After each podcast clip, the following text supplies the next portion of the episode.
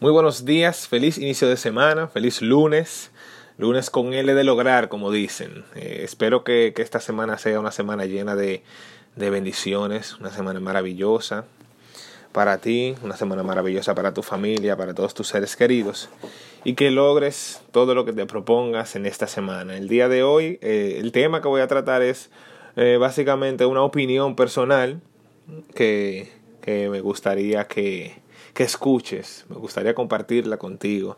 Y este tema surgió por una serie de eventos. El primero fue una conversación que tuve con un compañero sobre este mismo tema y que se complementó con un audio que escuché ayer del maestro Jorge Bucay. Y sí, tomé la decisión de que, ¿por qué no? ¿Por qué no compartirlo con, con ustedes, mis amigos, las personas que, que me leen y que me escuchan? Porque creo que es algo importante y creo que puede sumar. Entonces, eh, el tema que vamos a hablar el día de hoy es la razón de existir o la razón por la que por la que vivimos, el propósito por el cual estamos aquí. Como mencioné anteriormente, esto es una opinión personal, no, no tienes que compartirla, incluso sería muy bueno que si no la compartes, que me escribas, eh, que me llames, que comentes en, en el pie de, la foto el por qué no estás de acuerdo o cuál es tu, tu, punto de vista, porque así nos enriquecemos y aprendemos todos. Yo, yo creo que, que muchas de las opiniones que nosotros teníamos el año pasado han cambiado por la información que hemos recibido, así que yo entiendo que nada es absoluto y que todo puede ir cambiando a medida que va avanzando la tecnología, la ciencia, la manera de ver la vida, eh, mientras más vamos aprendiendo. Y creo que tu opinión puede sumar y nos puede enriquecer a todos. Ahora bien, yo creo, personalmente, creo que el objetivo de cada ser humano es alcanzar la felicidad. Que el objetivo del ser humano es ser feliz. Quizá te parezca simple, muy simple, de hecho, pero a medida que, que vayamos avanzando en este tema, vamos a ver si, si te logro enrolar, si te logro convencer en mi visión, en mi, en mi forma de, de ver la vida. Lo primero que yo quiero que hagas es un ejercicio. Hazte esta pregunta a ti y hazla a cinco personas a tu alrededor. Ya pueden ser compañeros de trabajo, eh, familiares, amigos. Cinco personas que tú tengas cerca y hazte a ti también. Son dos preguntas, no una. La primera pregunta es, ¿cómo te gustaría vivir? ¿O cómo les gustaría vivir a esas cinco personas? Y la segunda pregunta es, ¿qué tú quieres en la vida? ¿O qué quieren en la vida? Yo estoy seguro, o casi seguro, no puedo dar el 100% a, a, un solo lado, yo estoy casi seguro de que por lo menos cuatro de cinco personas te van a responder o que quieren estar tranquilos o que quieren ser felices. Una de esas dos. O por lo menos las veces que yo he hecho esa pregunta, que son más de 25, 30 veces, las respuestas que yo recibo son, mm, estar tranquilo o ser feliz. Yo simplemente quiero ser feliz.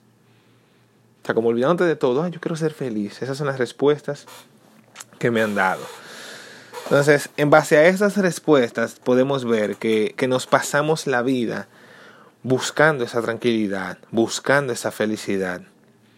Y que hay diferentes formas de buscarla, de, de encontrar esa tranquilidad y esa felicidad. Ahora, ¿no te ha pasado que, que, cuando tú no tienes ningún tipo de problema, que cuando tú no tienes eh, ninguna preocupación, cuando todo está bien, entre comillas, bien, tú sientes como que falta algo? Por ejemplo, si tú tienes un trabajo en el que tú dices, ok, el sueldo, cuando te contrataron, tú dijiste, ah, está bien el sueldo. Pero ya, tú tienes un trabajo, tú sientes que tú no ganas lo suficiente, o que el clima laboral no es lo suficientemente bueno, o que el horario hay veces que, que no es tan bueno. Si tú estás estudiando, tú sientes como que a lo mejor tú no estás estudiando lo que tú quieres estudiar o que tú no quieres vivir esa carrera. Te comienzas a cuestionar. Si tú tienes pareja, tú entiendes que, que algo le falta a la relación. Tú dices, ay, mi madre, como que le falta ese fuego, le falta esa pasión, o le falta algo, o peleamos mucho.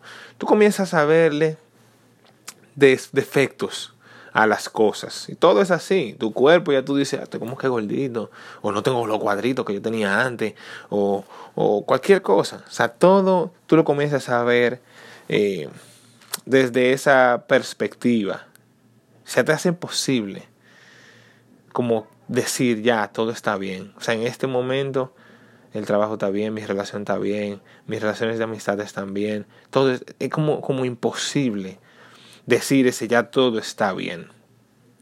Ahora piensa esto. Cuando tú tenías, piensa en algún momento en el que tú tenías alguna situación o algún problema, que tú te sentías angustiado o preocupado, ¿no te pasaba lo mismo? Tu sueldo no era el mismo, el trabajo que tú tienes no era el mismo, la carrera que tú estabas estudiando no era la misma, la libra que tú tenías no era la misma. Probablemente tu respuesta sea positiva, posiblemente sí, era lo mismo, el mismo trabajo, la misma carrera, la misma pareja, todo igual. Pero como había un problema más grande, el cual tú tenías que resolver, con el que tenías que lidiar, una situación prioritaria, esas preocupaciones pasaron a segundo plano ya no era tan importante el, ay, que el el horario, estoy saliendo una hora más tarde, o el sueldo no me alcanza. Ya no era tan importante y eso pasó a segundo plano porque hay una situación o un problema que estaba acaparando toda tu atención. Entonces, míralo desde este punto. Tu preocupación empieza cuando los grandes problemas desaparecen, cuando todo mejora.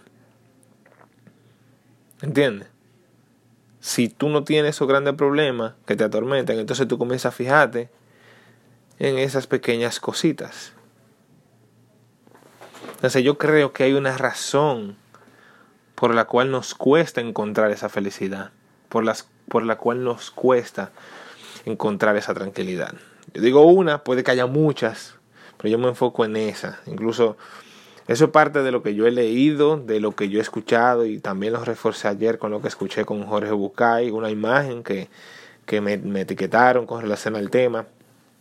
Pero yo creo que, que, que es el problema principal y es que nosotros hemos sido educados bajo una ideología o como muy bien dice Jorge Bucay, bajo la estúpida geología que se llama el círculo del 99.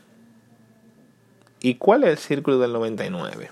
Es una historia que escuché de Jorge, que lo explica de una manera maravillosa. El círculo del 99. Te voy a hacer el resumen de la historia, no te la voy a contar completa, pero básicamente es la historia de un rey, un rey típico, como dice Jorge, un rey típico es el rey que tiene todo, tiene un reino gigante, tiene mucho dinero, tiene muchas esposas, tiene todo para ser feliz, y no lo es. La historia se basa en un rey típico y en el paje, o en el sirviente, que es feliz.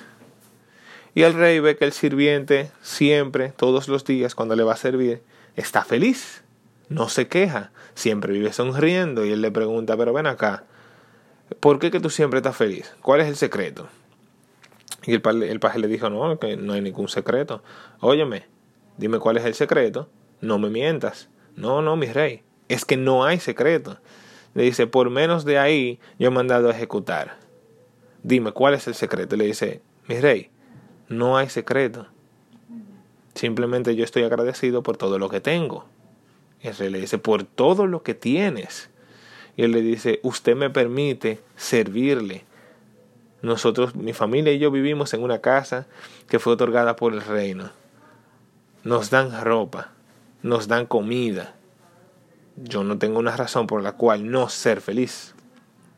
Y el rey se desespera, le dice, mira, eh, sal de aquí para no mandarte ejecutar. Y el paje, muy tranquilo, feliz como siempre, le dice, ok, su permiso, y se va. Y el rey no entiende cómo es que ese individuo, ese ciudadano, se siente feliz recibiendo ropa usada de segunda mano, comiéndose las sobras de comida que dejan en el banquete de, que le dan todos los días, viviendo en una casa prestada.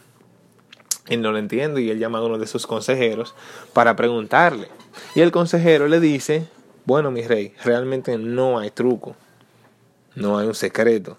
Simplemente él no está en el círculo del 99. Y el rey le dice, ¿cómo el círculo del 99? ¿Qué es eso? Explícame, ¿cómo es eso? Y él le dice, no hay palabras para explicarlo. Yo tendría que mostrarle. Y le dice, ¿cómo tú me mostrarías? El paje debe entrar al círculo del 99. Y le dice, ok, obliguémoslo. Y le dice, no, no se puede. No lo podemos obligar. Pero él puede entrar solo. El rey le dice, ok, ¿qué tenemos que hacer? El, el, el sirviente, el consejero le dice, lo que vamos a hacer es lo siguiente, vamos a conseguir una bolsa de cuero y la vamos a llenar con 99 monedas de oro. En ese tiempo, 99 monedas de oro era ser rico millonario que no se te acabe el dinero nunca. Y el rey le dice, ok, 99 monedas de oro, ellos consiguieron las 99 monedas de oro y escondido el rey y el consejero fueron a la casa del paje y se la pusieron en la puerta y le dejaron una nota diciéndole que esas monedas de oro eran porque él era un ser humano excepcional, etc. Bien, el, el pajecito cogió las monedas de oro, entró a su casa, eh, se puso muy feliz, muy contento, hasta que comenzó a contarlas. Él comenzó a hacer pilas de 10. Y cuando él terminó de hacerle, comenzó a contar. Primera pila de 10, segunda pila de 10 son 20, tercera pila de 10 son 30, 40, 50, 60, 70, 80, 90 y 9. La última pila era de 9 monedas, no de 10.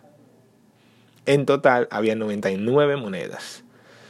Y él comenzó a buscar debajo de la mesa, buscó encima de la cama, hasta que buscó en la bolsa, al fondo, a ver si se había quedado una moneda y no había otra moneda. Habían 99 monedas. Y en ese momento el paje gritó, me han robado. Malditos, me han robado. Se cogieron mi moneda. ¿Por qué? Porque 99 no es un número redondo. 100 sí. Entonces, inmediatamente el pajecito comenzó a sacar cálculos de cuánto tiempo él tenía que durar trabajando y ahorrando para completar una moneda de oro y llegar a las 100 monedas de oro. Y él dijo, bueno, con lo que yo gano, yo tendría que durar trabajando 14 años. Y él dice, no, 14 años es demasiado tiempo. Pero si yo pongo a mi esposa a trabajar, en tiro los números, si mi esposa trabajara, tan, tan, tan, yo tendría que durar 7 años. Él dice, wow, 7 años es demasiado. Y después se puso a pensar, le dijo, ¿qué yo puedo vender? dijo, ah, bueno, pero hace demasiado calor, yo tengo demasiada ropa y ropa que es para frío, yo puedo vender ese tipo de esa ropa que, que para frío hace demasiado calor, yo no necesito tanta ropa. Y si él se pone a vender la ropa, su esposa trabajando, él trabajando y ahorrando, en tres años consiguen la moneda de oro y por ahí se fue. El punto fue que al otro día cuando él fue al trabajo a servirle al rey, ya él no fue sonriendo, ya él no fue feliz. Él iba murmurando, se iba quejando, lleno de preocupaciones, porque necesitaba buscar maneras efectivas de conseguir esa última moneda de oro para llegar a 100 y el rey le pregunta, ¿qué le pasa? No lo noto tan feliz como antes. Y él le dice, ¿y qué usted? Y yo tengo que estar feliz todo el tiempo. Yo soy su sirviente, yo no soy su payaso. Comenzó a tener una actitud un poquito más pesada, más negativa, hasta que al final el rey lo despidió. Porque él no podía tener un paje que tuviera una actitud tan negativa. Entonces, fíjate en la historia. Relaciónalo con tu vida o relacionémoslo con nuestra vida. O sea, siempre que nosotros conseguimos algo, esa emoción dura uno o dos días y ya queremos otra cosa. Porque nos han educado en ese círculo del 99. Siempre nos falta algo para estar satisfechos. Y por eso entendemos que llegar o que la felicidad va a llegar cuando completemos lo que nos falta. Y siempre nos falta algo. Si me compré un carro del año 2000, ya quiero uno del 2005. Si me compré un carro del 2005, ya quiero uno del 2010. O sea, no me siento conforme con el que tengo, aunque lo compré. Pero ya, o sea, ya lo compré, ya no me siento conforme con él. Siempre nos va a faltar algo. Pero ¿qué tal si nosotros comenzáramos a ver esas 99 monedas como el 100% del tesoro? ¿Cuántas cosas cambiarían si pudiéramos disfrutar de nuestros tesoros? ¿Cuántas cosas cambiarían si nosotros entendiéramos que no nos falta nada? Ponte a pensarlo. Ahora, ojo aquí. Ojo, ojo.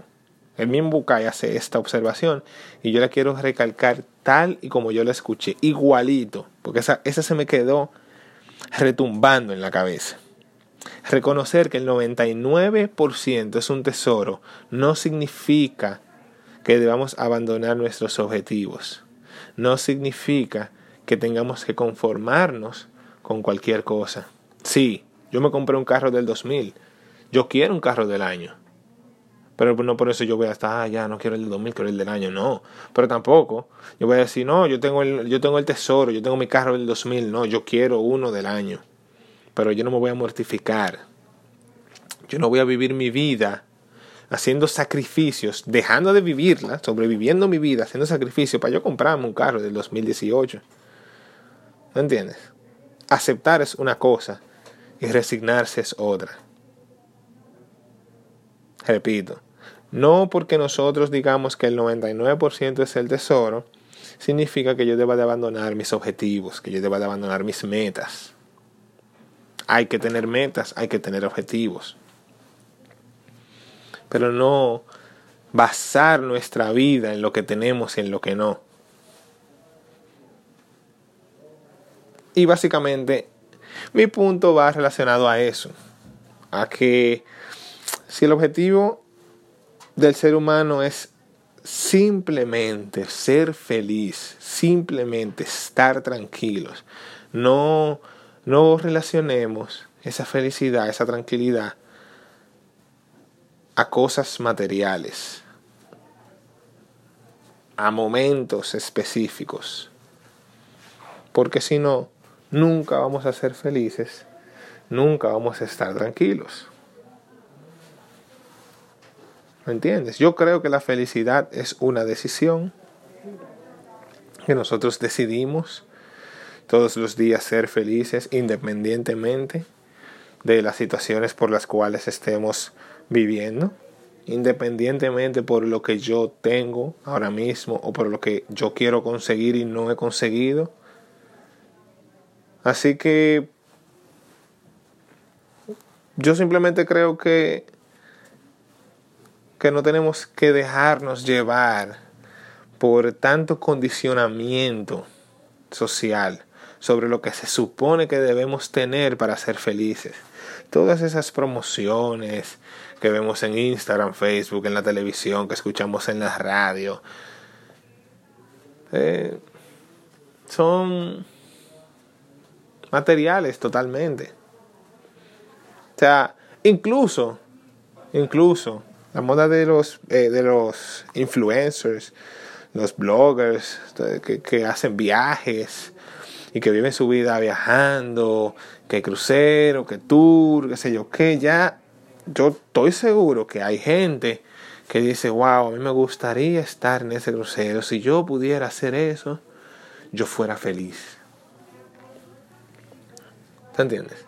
Pero posiblemente eh, hay personas que lo están haciendo y no se sienten felices. Entonces, eh, me gustaría realmente escuchar tu opinión, me gustaría leerte. Eh, deja tu comentario, comparte tu opinión para que todos nos nutramos, para que todos crezcamos. Sé que me extendí, o bueno, no hay un tiempo en específico. Yo nunca dije que el podcast debía durar 5, 10 minutos, lo que sea. Pero sé que me emocioné y, me fui en una, como decimos aquí. Pero, pero yo espero que te aporte. Y eh, ten un feliz, feliz lunes, ten una feliz semana y nos vemos en un próximo podcast. Bye bye.